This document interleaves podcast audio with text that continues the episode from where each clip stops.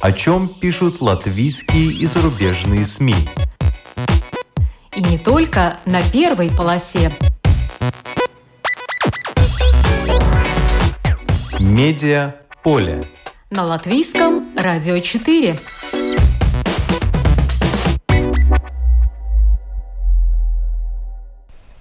Здравствуйте, вас приветствует Марина Ковалева в эфире программа «Медиаполе». Лауреаты Большого приза строительной индустрии. Конкурс на самое энергоэффективное здание. Неудобства из-за исторически разной ширины дорог в центре Риги. Это лишь некоторые темы ноябрьского номера журнала «Був Инженерис», о которых расскажет главный редактор журнала Антра Эргле. Дома из принтера – Использование 3D-принтеров в строительстве – тема, о которой все чаще пишут мировые СМИ. Узнаем, что печатают в мире строители и чем занимается Марис Шинка в научной лаборатории РТУ по изучению создания бетонных конструкций при помощи 3D-принтера, которой он руководит. Но вначале обзор некоторых других публикаций. Все мы на арене. По таким заголовкам в журнале «Ир» опубликовано интервью с журналистом Янисом Домбурсом, который вернулся в эфир общественного телевидения, чтобы вновь вести программу «Каснутая Латвия». Оформление студии напоминает раскаленную электроплиту, но жарят здесь только на словах. Десять лет назад передача Домбурса была закрыта, хотя была и самой влиятельной площадкой для дискуссий – Целью своей работы Домбурс называет демократию. Он готов быть одинаково открытым к людям, которые думают по-разному. Журналист не особо высокого мнения об уровне демократии в Латвии, и он опасается, что партийная система идет по кругу, если не вообще по спирали вниз – Партии остались на уровне групп, членов которых объединяет все равно что – или интересы, или протестность, или старая дружба. И после предстоящих выборов все это может повториться только при несколько ином раскладе карт. Так мы и становимся окраиной Европы. А чтобы укреплять демократию, по мнению Домбурса, надо в частности искать и развивать таланты, особенно среди журналистов общественных СМИ. Домбурс ведет программу на ЛТВ по средам. В больницах умирают, антиваксеры закатывают вечеринки. По таким заголовкам в журнале «Майя Свесис» опубликовано интервью с Людмилой Виксне, профессором инфектологии, которую соблюдать дистанцию научила еще бабушка – Профессор не испытывает неловкости от того, что уклоняется от поцелуя в щечку с незнакомыми людьми. В инфектологии всегда смерть близка, поэтому инфектологи традиционно осмотрительны.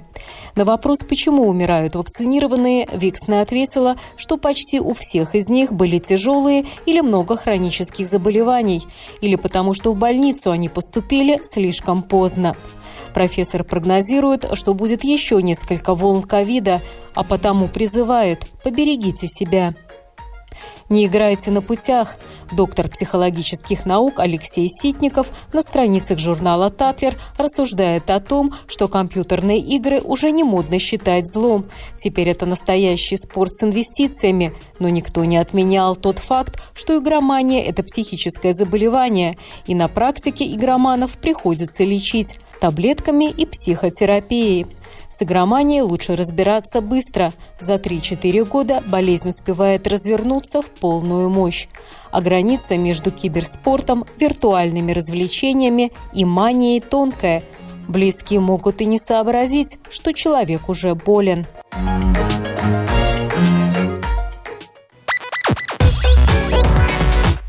Медиа поле. На латвийском радио 4.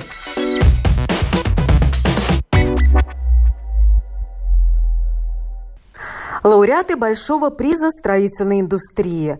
Конкурс на самое энергоэффективное здание. Издание каталога рекомендаций по утеплению многоэтажек.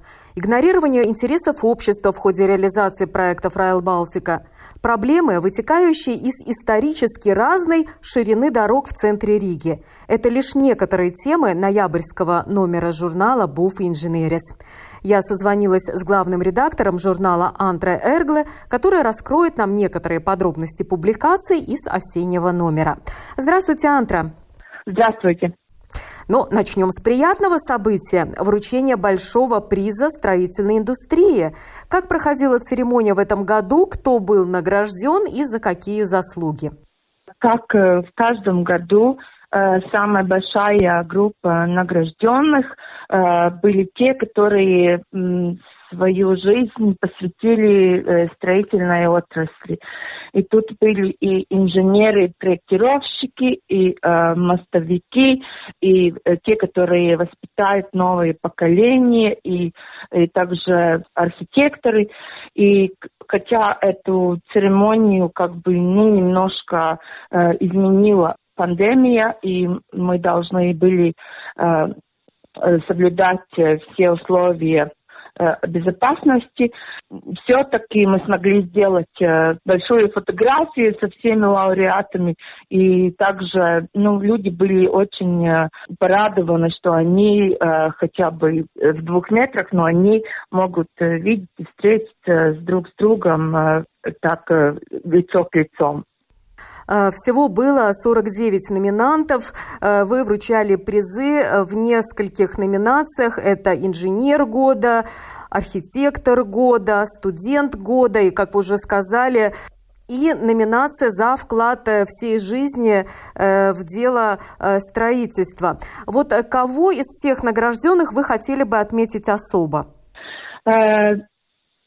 Ну, я должна признаться, что обычно мне самые, ну, как бы, ближе к сердцу те, которые э, работают э, в объектах. Э, например, там, э, руководители этих э, процесса строительства или даже прорабы, которые тоже награждаются иногда.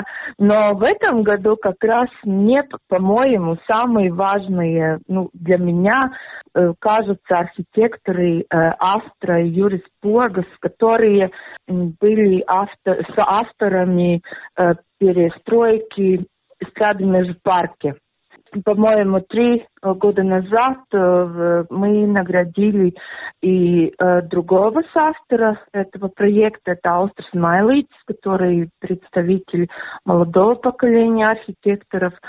Но, по-моему, Астра и Юрис Погас э, уже тоже бы заслужили за свой если бы они сделали только эстрадные же парки, они бы уже заслужили, по-моему, и награду за вклад всей жизни. Потому что это очень был сложный проект, и несколько руководителей э, строительного процесса тоже уже получили награды. И э, этот э, объект, конечно, в прошлом году э, был лучший в смотре э, лучших объектов года. И то, что они сделали, ну, вместе как команда, и, конечно, архитекторы очень важная часть этого руководительной команды в любом объекте. По-моему, этот э, объединение традиций и этот э, и новый взгляд, и новые технологии, ну, это, по-моему, и не только, по-моему, это уникально в мире. Среди лауреатов э, есть также человек, рекордсмен, рекорд которого еще в Латвии никто не перебил. Этот рекордсмен Раймонд Смословскис, э, который спроектировал около 300 мостов. Есть э, хорошая традиция. Лауреатов э, большого приза отправляют э, на экскурсию в какую-либо из стран, где они могут осмотреть объекты, которые были реконструированы или возведены недавно, или которые только находят в строительстве, чтобы они могли посмотреть, как их коллеги реализуют какие-то идеи. И в этом номере описана поездка в Эстонию лауреатов прошлого прошлого года. Вот расскажите об этом. Это уже многолетняя традиция в этой э, награде, э, что лауреат, лауреаты едут э, в какую-то другую европейскую страну посмотреть там объекты или, э, или готовые, или такие, которые еще в процессе. Э, конечно, пандемия немножко предостановила этот процесс, но мы смогли сделать э, эту поездку в Эстонию. И я думаю, что Наши профессионалы были очень впечатлены особенно центром Арво Пярт композитор, и его музыка очень популярна в всем мире. И так как иногда э, архитектуру э, называют ну, застывшей музыкой. Я думаю, это было очень э, ну, хороший пример, э, как э, эти отрасли э, объединяются вот в очень таком как будто простом, но все-таки очень э, впечатлительном и красивом результате. Э, центр Арва Пярта был открыт в 2017 году, и что интересно, э, его решили создать не где-то в центре города, а он находится в лесу. И что интересно, э, есть фрагменты видео, которые могут посмотреть все посетители этого центра, как возводили это здание в лесу, какие технологии использовали, чтобы не повредить деревья, окружающие э, строительную площадку? Э, я думаю, что эта традиция э, возводить в здание большой, такой, ну, очень глубокой гармонии с окружающей средой, а, она существует не только в Эстонии, и я думаю, мы такие примеры а, видим и очень много в Скандинавии. И также в Латвии нескольких э, таких э, даже примеров э, таких зданий европейского уровня можно посмотреть. Но тут еще очень впечатляет и то, что эстонцы очень передуманно делают такие проекты. То есть они все детали Э, вырабатывают э, перед, уже перед реализацией, они не переборщат с, с деньгами, но э, делают такие решения, которые позволяют этому результату быть, быть и красивому, и очень эффективному, и также, ну, буквально как, это как строительное искусство. Латвийским коллегам показали также эстонский морской музей, э, ту часть его экспозиции, которая находится в башне Толстая Маргарита, и ту часть экспозиции, которая расположена в бывшем э, ангаре гидропланов. Это тоже прекрасный образец использования индустриального наследия, превращения его в культурный объект – и также показали, как э, возводится э, поликлиника Магдалены э, в Эстонии. То есть выбран такой широкий спектр объектов, это не только объекты культуры, но и также э, другие общественные здания. Вот кто обычно составляет маршрут таких поездок? Латвийская сторона говорит о том, что хотела бы посмотреть, или это эстонская сторона, зная, что у них происходит, предлагает э, какие-то конкретные объекты для ознакомления своих латвийских коллег? Это обычное сотрудничество, потому что тот, кто организует один из э, спонсоров, э, который, э, ну, как бы помогает организовать эту поездку. Они э, дают свои идеи, потому руководители награждения просматривают это все. И, конечно, мы очень полагаемся на, э, как в этот раз, на эстонских коллег, которые предложили те здания, которые лучше всего показывают эти тенденции, эту рациональность и э, дружбу с э, природой, да, который э, сейчас очень доминирует э, в их э, строительстве. Но вы сказали, что эта традиция посещать другие страны э, многолетняя. Известно ли вам, как использовался этот опыт, полученный за рубежом э, во время реализации строительных объектов в Латвии? Я знаю, что э, в Лондоне они посмотрели какую-то э, в процессе какой-то объект, это было года 3-4 года назад, да, или 4-5. И один этот руководитель проектов, э, который наш латышский был, он приехал, он сказал, ну я буквально ну, эту идею оттуда вот увидел, и я взял ее, мы тоже так сейчас делаем. Это было насчет какой-то организации в этом строительной площадке. Но в этом номере также идет речь об конкурсе на самое энергоэффективное здание. А, всего было получено 29 э, заявок. Жюри оценивало 17 э, объектов из 6 э, городов Латвии. Какой из объектов финалистов вы хотели бы отметить? Ну, сначала я бы хотела отметить, что этот был десятый год конкурса не наиболее энергоэффективных зданий. И для меня, как бы для, как для журналиста и как для человека, э, самый фаворитный был единственный э, э, семейный дом, который построила семья Мартинч Замитис, но этот дом э, сняли с конкуренции, потому что Мартинч работает в Европейской комиссии, и комиссия была одна из э, спонсоров э, этого конкурса в этом году. И потому что я всегда считаю, что те, которые заявляют на публичные разные там конкурсы свои дома, эти очень э, храбрые люди, потому что это означает выставить э, свою персональную информацию, твой дом, который также бывает, это твоя, может, самое любимое и главное место в мире, и выставить на публичный осмотр и на какое-то там оценение. И, и для этого всегда надо все-таки ну, как бы решиться.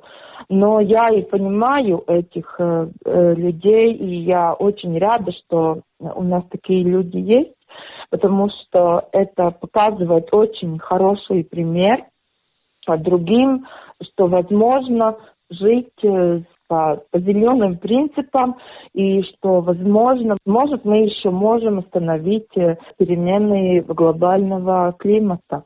На эту тему мы с Матиншем проговорили в подкасте, который «Новое дело» для журнала «Був Engineers», э, который опубликован в этой неделе в портале bbs.lv. И э, у нас там еще несколько подкастов, но я думаю, что мы эту тему э, зеленых зданий и, и инфраструктуры будем продолжать, потому что это очень важно для нас всех.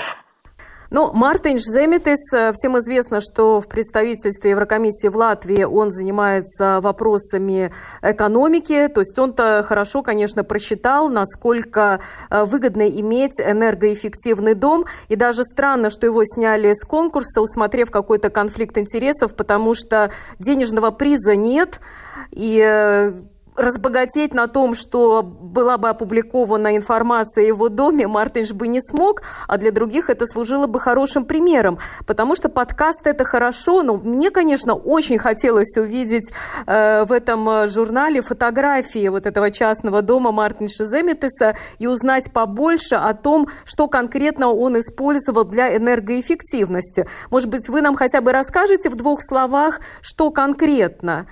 Ну, я, я могу, Марина, и вас, и, я надеюсь, читателей обрадовать, потому что описание э, дома Мартин Земетис будет э, в номере декабря журнала Engineers. И еще, если вы читаете Латвия Савиза, то э, такое описание, по моему ну, совету, э, было в, и, в, э, и в Латвии Савизе, но я не скажу, какой номер. Но в декабре журнал Бувинженерс Дон Мартинча со всеми технологиями и архитектором э, будет подписан. Ну а приз э, зрительских симпатий э, получил многоквартирный дом в Добеле. Он был восстановлен уже с учетом требований энергоэффективности. А премия жюри кому досталась? Награду жюри получил э, дом в Пинки, который был э, э, самый большой э, по числу квартир э, реновированный дом до сих пор в Латвии. И это Инна Тевентнеца, которая руководила этим проектом, сейчас уже руководит э, проектом реновации соседнего дома. И она буквально послужила таким очень мощным вдохновителем а, других, потому что дом э, такими многими квартирами, по-моему, там было больше 180 квартир, и это действительно нелегко, и она работала три года, буквально каждый день. И я думаю, что опыт ин это очень э, мы тоже э, будем описывать, потому что это очень, э, очень бы хорошо для тех, которые еще думают и стараются сделать проекты реновации. Ну а говоря о главном ключевом интервью этого номера, надо упомянуть интервью с Янисом Зилгме, строительным инженером компании Merx. Почему его вы выбрали для главного интервью номера? Янис Вилгме, один из представителей э, нового поколения, руководителей строительных проектов. И он, э, когда вы посмотрите список его объектов, что это буквально как бы, а как он такой, ну, молодой буквально парень, сразу уже э, получил участие в таких, э, ну, э, каждый, почти каждый объект уникален. Он и по размеру, и по технологиям, и по решениям, и по архитектуре. И я не сам говорил, что он уже построил один свой самый лучший объект его жизни – Э, который мог бы таким стать, но, конечно, у него еще много впереди, и это, э, это школа Пинти, где он участвовал с самого начала, буквально до последнего э, отрезка в прошлом году сдали в эксплуатацию. И это действительно мы э, несколько раз описывали этот объект и по технологиям, и по материалам, и по инженерно-техническим решением. И, конечно, у Яниса там очень ну, большая роль, потому что он начал как руководитель строительных работ на площадке, окончил уже как э, руководитель всего проекта. Хотя, по-моему, премию за героизм ему надо было бы дать за объект The Towers. Столько строительных компаний сменилось, а доделывать э, пришлось, э, в частности, ему. Да, ну, конечно, The Towers это больше десяти лет и, по-моему, пять или шесть э, компаний.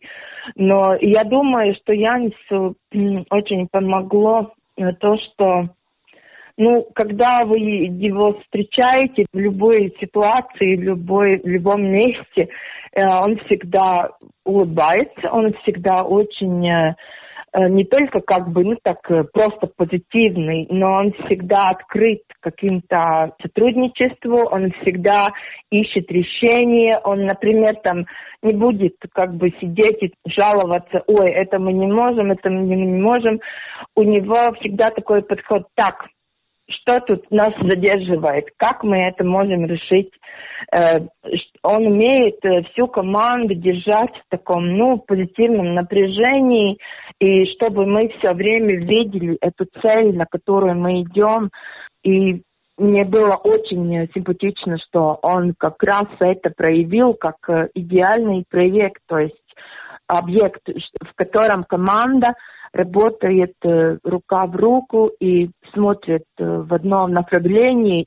Да, то есть, насколько я поняла, сильные стороны э, в том, что он всегда может придумать нетрадиционное э, решение, и что он приучил свою команду объяснять не почему это невозможно сделать, а что было сделано для того, чтобы ту или иную проблему можно было решить. И я несу еще очень важно работать честно и он это не боится говорить, и он призывает и других, э, чтобы строители, ну, как бы возобновили э, хороший престиж.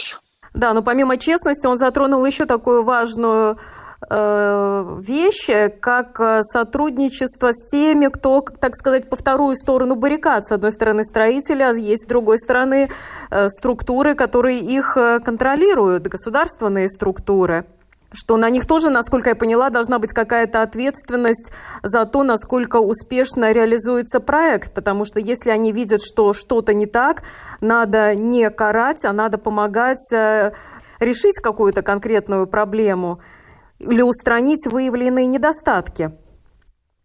Ну, это правда, и, ну, это уже не, не с Янисом мы говорили, но каждому понятно, что э, государство у нас общее. Если мы не будем сотрудничать друг с другом, а просто стараться там, э, ну, мешать друг другу, и ну, это не будет, не будет хороший результат. Это относится к любой отрасли. И к строительству это относится очень, очень э, большой мере, потому что это очень комплексная отрасль, очень такая сложная, потому что тут сотрудничают действительно иногда 7-8 э, участников в объекте, иногда даже больше. И если они не смогут э, как бы работать э, заедино, конечно, результат не будет хороший. Вы также продолжаете тему э, реализации проекта «Райл Балтика», а точнее недостаток э, вовлечения общества в обсуждение этого проекта. На этот раз наш архитектор, историк Инес Грандана охарактеризовала ситуацию, какая является в диалоге с обществом в процессе осуществления Реал Балтика в Риге. И оказывается, что самые активные участники в этих дискуссиях это живут в Пардаугава, центр Риги, остался существу без представителей э, интересов этой среды. Ну, конечно, центр Риги очень э, динамичная часть э, нашего города, и мы должны осознавать, что он будет развиваться в, в разных направлениях. Но, конечно, если кто-то есть, кто может э, поднять свой голос и кто э, готов как бы заступиться за такие места, которые мы хотели бы сохранить, тогда это бы было бы очень хорошо. Да, и в этой статье, кому интересно, особый акцент сделан на те перипетии, которые связаны с частью проекта, касающегося железнодорожного туннеля э, в Пардаугове, в районе Торникалса, Марупиты, э, который изначально должен был быть 2,5 километра, потом решили, что его лучше сократить до 1 километра, потому что, естественно, это дешевле и быстрее можно его построить, но при этом, как это затрагивает интересы и окружающих жителей. Э, об этом вот как раз и идет речь э, в этой статье номера. Да, так и есть. Я бы хотела еще обратить внимание читателей на статью про э, исторический центр Риги. И в этот раз инженер Айвар Стрейцис написал об улицах и об э, старинной инфраструктуре Риги, на которой, кстати, э, жители центра Риги еще живут и эксплуатируют ее. И по его мнению, надо бы было после уже как бы оценения такого довольно глубокого, в котором он сам и участвовал, как надо бы было планировать и развивать и, и сохранять то, что можно сохранить, и как э, делать эту инфраструктуру такую, которую мы хотели бы видеть в наше время. Да, в статье Трейцес очень интересно описывается один момент, вот когда создавалось это бульварное кольцо во второй половине XIX века с этими широкими улицами, с широкими аллеями, Э, понятно, что тогда в основном использовались э, конные экипажи, надо было, чтобы они разъехаться могли в случае какого-то дорожно-транспортного происшествия или остановиться в сторонке, и не загораживали другим дорогу. Но то, что мы, может быть, э, ходим по улице Риги, как-то чувствуем, но не замечаем, оказывается, что габариты улиц в центре города, которые создавались в то время, они отличаются. И, например, Участок улицы Лачплеша от Эрбатас до э, крыши на Барона идет речь именно о проезжей части. она сужается более чем на полтора метра. При этом это важнейшая улица, которая ведет из центра к Островному мосту. И сейчас вот надо понимать, что же с этим делать. Потому что почти все улицы по габаритам в той или иной степени они отличаются. От Бривибас до периферии эти улицы сужаются. Ну, исключение только Бривибас, Мариас и Баруна, которые уже перестроены и приспособлены под современный транспорт но даже ширина этих перестроенных улиц меняется в пределах конкретных кварталов. Вот очень такая интересная тема, о которой я раньше нигде не видела никаких публикаций. Может быть, не заметила, но мне показалось это очень интересная часть. Ну да, я думаю, у нас не так, не так эта тема как бы развита, но, конечно, это была тенденция многих больших городов, которые были десятилетиях были и в столетиях были экономически очень активные, э, потому что эта земля, э, конечно, очень дорогая, и все, и все э, пытались ее активнее использовать, и иногда и переступали эти границы, которые были заложены оригинально, как бы для структуры города. Ну, например, когда мы ходим, например, других э, европейских и даже городах, больших городах Америки, они тоже не все там улицы, ну, такие широкие и, ну, не так даже удобные для транспорта или и тогда, конечно, принимают другие решения, когда, например, э, есть города, которые закрывают э, свои какие-то часть центра для автомобилей, например, и, ну, я не знаю, дойдет ли Рига до таких решений, но это, конечно, тоже одна из э, тенденций нашего времени. Что еще интересного в этой статье Айвара Трейцеса, потому что мы в нашей программе затрагивали уже тему э, проблемы коллектора дождевых вод, э, эту тему затопления улиц. И вот в этой публикации идет речь о том, что лед, в общем-то, тронулся, и уже разрабатывается проект, э, очень сложный проект э, создания коллектора дождевых вод. Э, речь идет о коллекторе на улице Вагону, на Матиса, на Валмерес, на Сатеклес. Это будет очень сложный проект.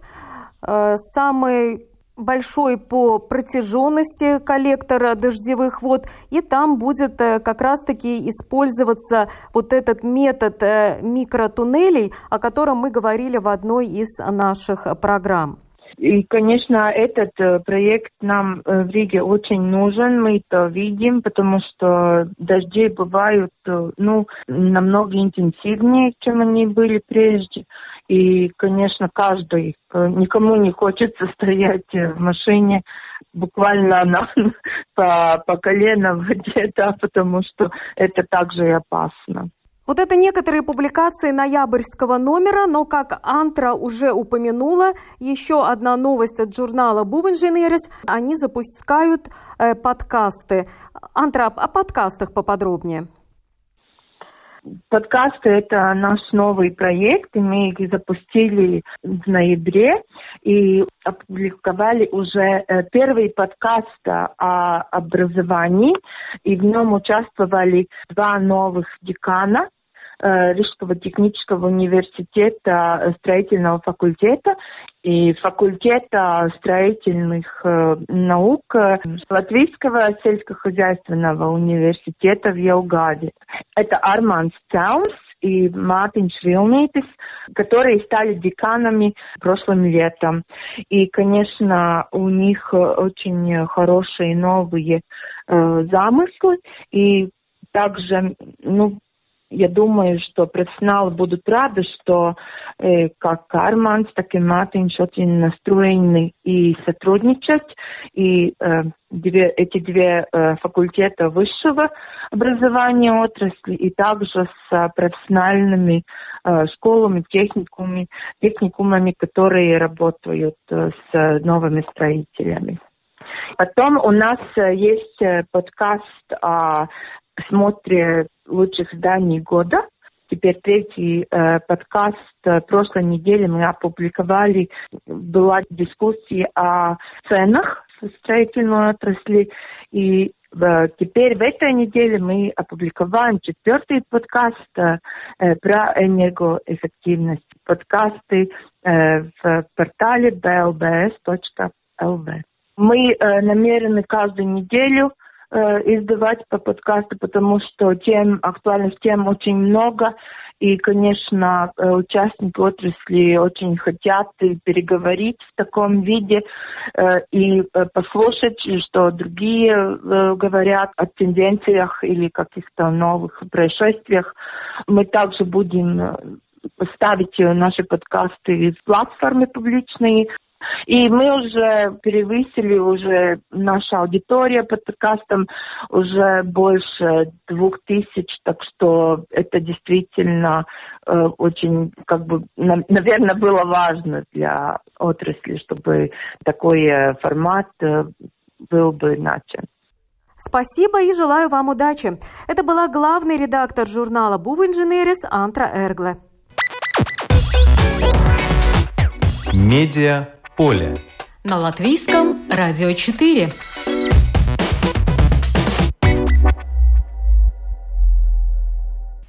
Ваш новый дом может появиться из принтера. Такой подзаголовок попался мне на глаза в журнале The Economist. Статью об использовании трехмерной печати в сфере строительства сопровождала фотография одноэтажного дома футуристической формы с закругленными углами.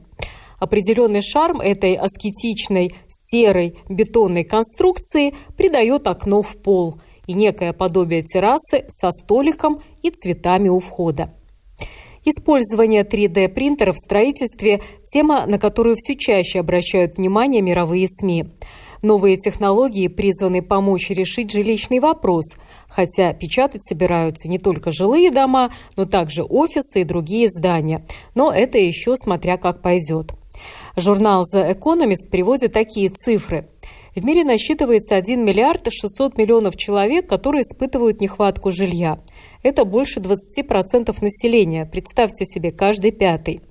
Строительная индустрия, к тому же, дает 11% мировых выбросов СО2. Инновационные решения могут помочь решить хотя бы эти две проблемы – Каким образом? Издание дает ответ на этот вопрос, подробно описывая то, как и почему набирает обороты создание зданий при помощи 3D-принтеров. Если упростить, то делать дома из напечатанных, например, бетонных конструкций быстро. Например, благотворительная организация Fourteen Trees в африканской Малави возводит один небольшой дом за 12 часов. Его стоимость меньше 10 тысяч долларов а выбросов СО2 при его создании на 30% меньше, чем если построить дом такого же размера из кирпичей, сделанных из обожженной глины. Правда, здесь не совсем понятно, входит ли в эти 10 тысяч долларов стоимость э, самого 3D-принтера, потому что по некоторым данным, в зависимости от модели, эти 3D-принтеры э, для создания разных бетонных конструкций могут стоить 2, а то и 3 миллиона долларов и даже больше. Но экономист приводит еще несколько положительных примеров. В Мексике благотворительная организация New Story возвела поселок из 10 домов, напечатанных на 3D-принтере. Один дом жилой площадью 46 квадратных метров построили в общей сложности за 24 часа. Но тут надо отметить, что не за один день. Эти часы набежали за несколько дней работы, но в общей сложности 24 часа. В Европе дом, построенный по упомянутой технологии, возвели этим летом в Эйнховене в Нидерландах. Как раз его фото иллюстрирует статью. В Германии одобрен план строительства трехэтажного дома на пять квартир. А в США, в Калифорнии этим летом за пару месяцев расхватали 82 дома, построенных при помощи распечатанных на принтере конструкций. Причем в листе ожидания еще тысячи клиентов, желающих поселиться в таких домах. За Экономист пишет также, что в Дубае правительство поставило цель, чтобы к 2030 году четверть домов возводилась при помощи 3D-технологии. А в Саудовской Аравии в течение 10 лет намерены построить таким способом полтора миллиона домов. По некоторым данным, первый в мире бетонный дом, созданный только при помощи 3D-принтера, возвели летом 2020 года в Чехии. Об этом тогда написали многие медиа, в том числе эстонские общественные СМИ. Это бетонный дом площадью 43 квадратных метров, в котором есть и гостиная, и спальня, и ванная. Он обошелся в 140 тысяч евро. Автор проекта Михал Терпак назвал его скульптурой. Он, впрочем, и сам скульптор. Здание органично, у него рельефный скульптурный фасад, но все же оно функционирует как дом, то есть в нем можно жить. Его можно использовать и в качестве дачи на природе, описал Михаль Трпак свое детище. Но это в мире. А что же в Латвии? Наша страна тоже движется в этом направлении. Весной этого года многие латвийские СМИ сообщили о том, что в Рижском техническом университете создана первая в странах Балтии научная лаборатория по изучению создания бетонных конструкций при помощи 3D-принтера. Она была создана в РТУ в сотрудничестве с предприятием «Сакрет». На сайте РТУ, а также по разным медиа сейчас гуляет видеоролик, рассказывающий об этом проекте, об этой лаборатории. Я вырезала фрагмент, где ведущий научный сотрудник инженерно-строительного факультета РТУ и руководитель новой лаборатории Марис Шинка рассказывает о своем детище. Давайте послушаем фрагмент. Betona 3D printēšana tas ir jauns, inovatīvs eh, tehnoloģiju virziens, kas strauji attīstās visā pasaulē. Baltijā šobrīd nav tādas vienotas Печатание бетонных конструкций на 3D-принтере – это новое инновационное технологическое направление, которое стремительно развивается во всем мире. В Балтии до сих пор не было единой лаборатории, где занимались бы изучением полного цикла, начиная от производства сухих смесей, замеса бетона, моделирования объекта, тестирования сухих смесей до тестирования объекта в лабораторных и реальных условиях. Цель нашей лаборатории – обобщить все эти знания и получить новые для создания научно-технологической базы, с тем, чтобы ученые могли осуществлять свои научные проекты, а индустрия – создавать новую продукцию. Мы планируем работать и с некоторыми другими материалами, такими как керамика, геополимеры, материалами биологического происхождения, так как все эти материалы можно печатать на 3D-принтере.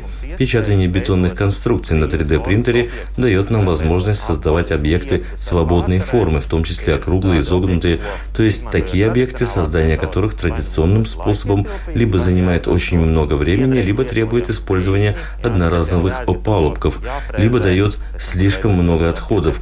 Кроме того, печатание на 3D-принтере дает нам возможность в ходе создания бетонной конструкции внедрить в нее разные сенсоры, которые будут позволять следить за тем, как ведет себя эта конструкция в течение всей жизни. Первое бетонное 3D-строение в Латвии может появиться в течение двух, нет, трех лет. Pirmā 3D drukātā būve nu, varētu būt kā divi, nē, jāsaka, trīs gadu attālumā. Ну что ж, неплохо. К тому же за эти 2-3 года будет накоплен мировой опыт по созданию и эксплуатации таких зданий. Журнал The Economist пишет, например, что до сих пор в мире не решен вопрос стандартов таких домов, созданных при помощи 3D-принтера. Есть еще вопросы относительно качества таких домов, как они поведут себя во время эксплуатации и в разных климатических зонах. Но это еще вопросы, на которые предстоит получить ответы. А наша коллега с ЛТВ-7 Виктория Пушкиле Отто весной побывала в этой чудо-лаборатории, где Марис Шинка показал ей процесс создания бетонной конструкции при помощи 3D-принтера. Сюжет Виктории можно найти на сайте РусЛСМЛВ. Он опубликован под заголовком в РТУ новый 3D-принтер. Он печатает бетоном. Давайте послушаем фрагмент этого сюжета. Распечатать как обычный документ только из бетона. Так работу нового 3D-принтера описывает ведущий исследователь инженерно-строительного факультета РТУ и руководитель новой лаборатории Марис Шинка. Чтобы распечатать документ на обычном принтере, вы сначала набираете текст, потом отправляете на печать. В этом случае система похожа. Мы рисуем трехмерный объект, потом этот рисунок переписываем на понятный принтеру язык. Принтер знает, где, когда и что ему нужно сделать. Это может звучать очень просто, но это не просто. Это новая технология, и мы не можем пойти в магазин и купить такой принтер и программу, и печатать дома уже завтра. Часть деталей этого 3D-принтера сделали на 3D-принтерах тут же в Латвии. Вот, например, эту деталь сделали в РТУ «Дизайна фабрика».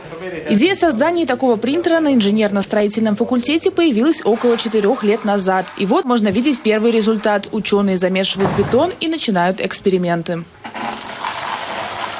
А затем второй и третий слой. Сколько таких слоев можно сделать для того, чтобы конструкция была безопасной при строительстве, еще предстоит узнать. Сегодня в таком традиционном понимании мы не смогли бы распечатать целый дом. В строительстве очень важно регулирование, нормативы.